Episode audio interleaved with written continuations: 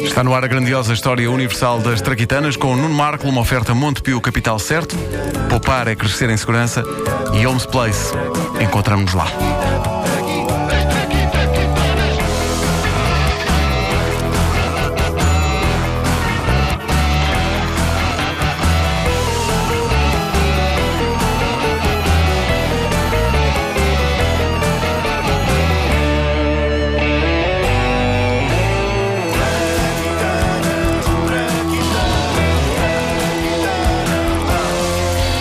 Ora bem, anteontem eh, eu falei nesta rubrica da origem das conservas e expliquei, se vocês bem se lembram, como se abria uma lata de conservas no século XIX, que era a homem, não é? Nada de aberturas fáceis, nem sequer abre-latas, não existiam ainda, não. Homem que era homem usava um martelo e uma cunhadaço para comer o seu atum.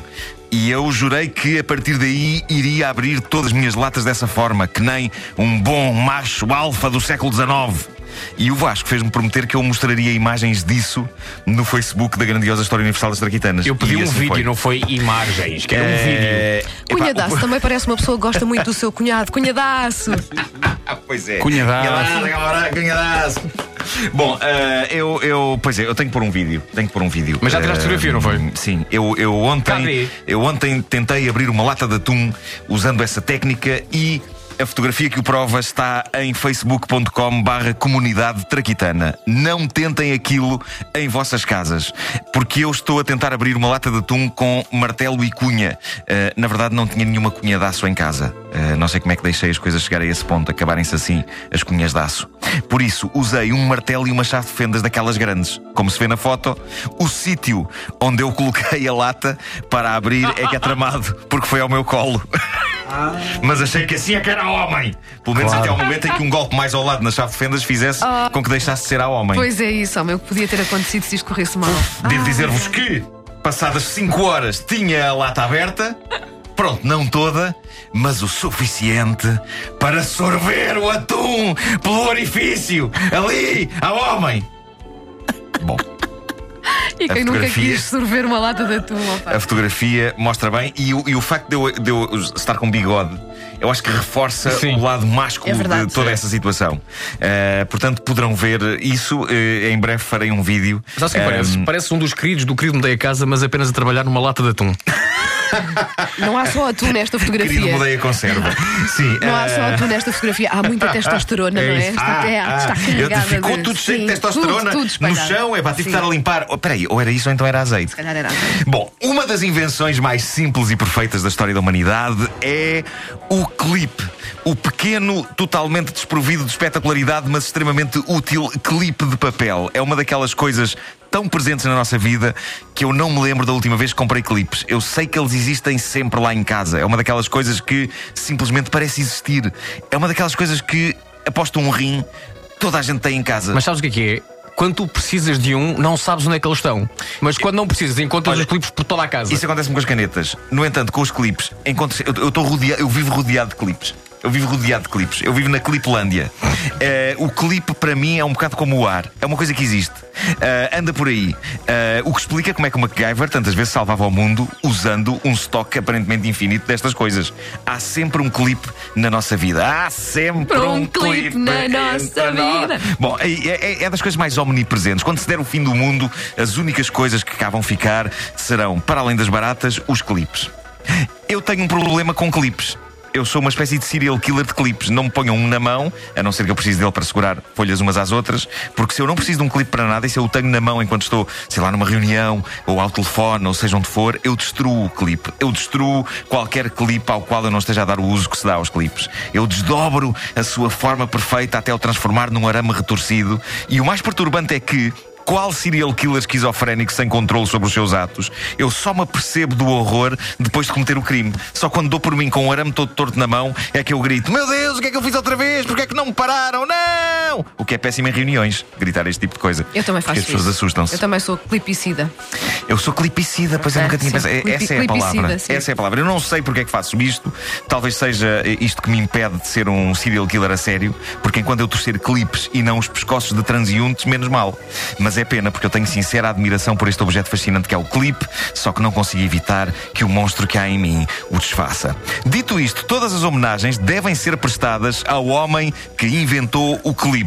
O primeiro clipe registado com patente foi obra de um americano que trabalhava na indústria têxtil, chamava-se Samuel Fay. Samuel queria aplicar etiquetas em tecidos, mas de uma forma que não estragasse nem a etiqueta, nem o tecido.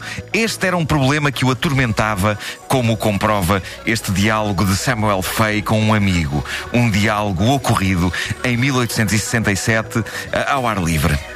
E que vamos uh, recriar, uh, indo buscar, aliás, banda sonora da altura também. Sim, claro, banda sonora de 1867. Estás pronto? É que Vamos tens que entrar isso. logo. Pois é. Pois. Um, dois. Olá, tu por aqui. Olá, então como vais? Tudo vai bem, Olha, tudo vai mal para mim. mas tudo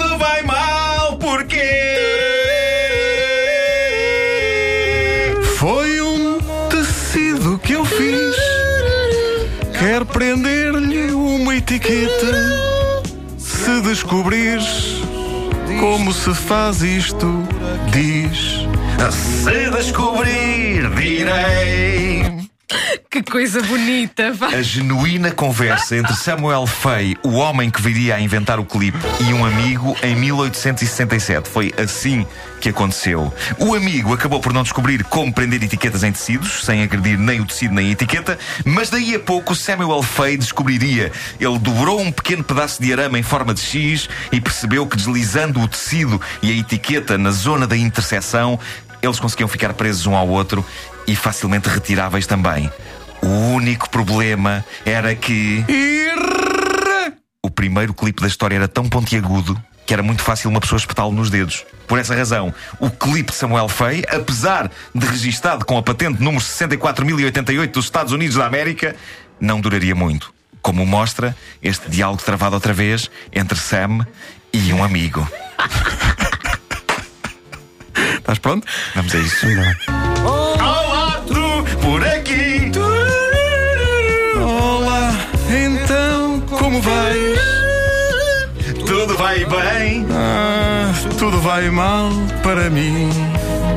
mas tudo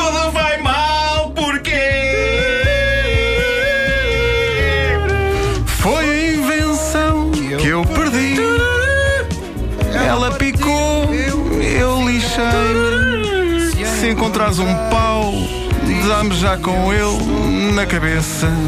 Se encontrar, darei. Ai, meu Deus. Não se sabe ao certo quem inventou o passo seguinte na evolução do clipe, ou seja, aquilo que ele é hoje, com o arame moldado numa conveniente e não agressiva forma arredondada. Os noruegueses querem acreditar que foi o seu compatriota Johan Valer e querem acreditar isto a um ponto que, eh, a um ponto tal que em, em Sandvika, na Noruega, há uma estátua. há uma, Onde? Parece uma sanduíche. Eh, Sandifica assim. mas neste sítio há, há uma estátua de um clipe gigante em homenagem a Johann Waller. Acontece que o clipe de Waller não tem o formato do clipe moderno. Em vez de curvo, tinha um design reto. Seja como for, teve uma importância muito para lá do material de escritório. Durante a Segunda Guerra Mundial, noruegueses patriotas usavam orgulhosamente um clipe na lapela contra a ocupação nazi, o que é bonito. A origem do clipe moderno, que tem o mesmo formato há uns bons 100 anos, nunca mudou, é discutida por noruegueses, franceses e americanos. Mas como não foi registada nenhuma patente do atual design, ninguém sabe ao certo onde é que ele nasceu. É provável que isto um dia ainda vá gerar uma guerra mundial. Seria a primeira guerra da história a acontecer finalmente por uma razão de jeito. Há poucas coisas mais importantes no mundo do que um bom clipe. Olá, tu por aqui.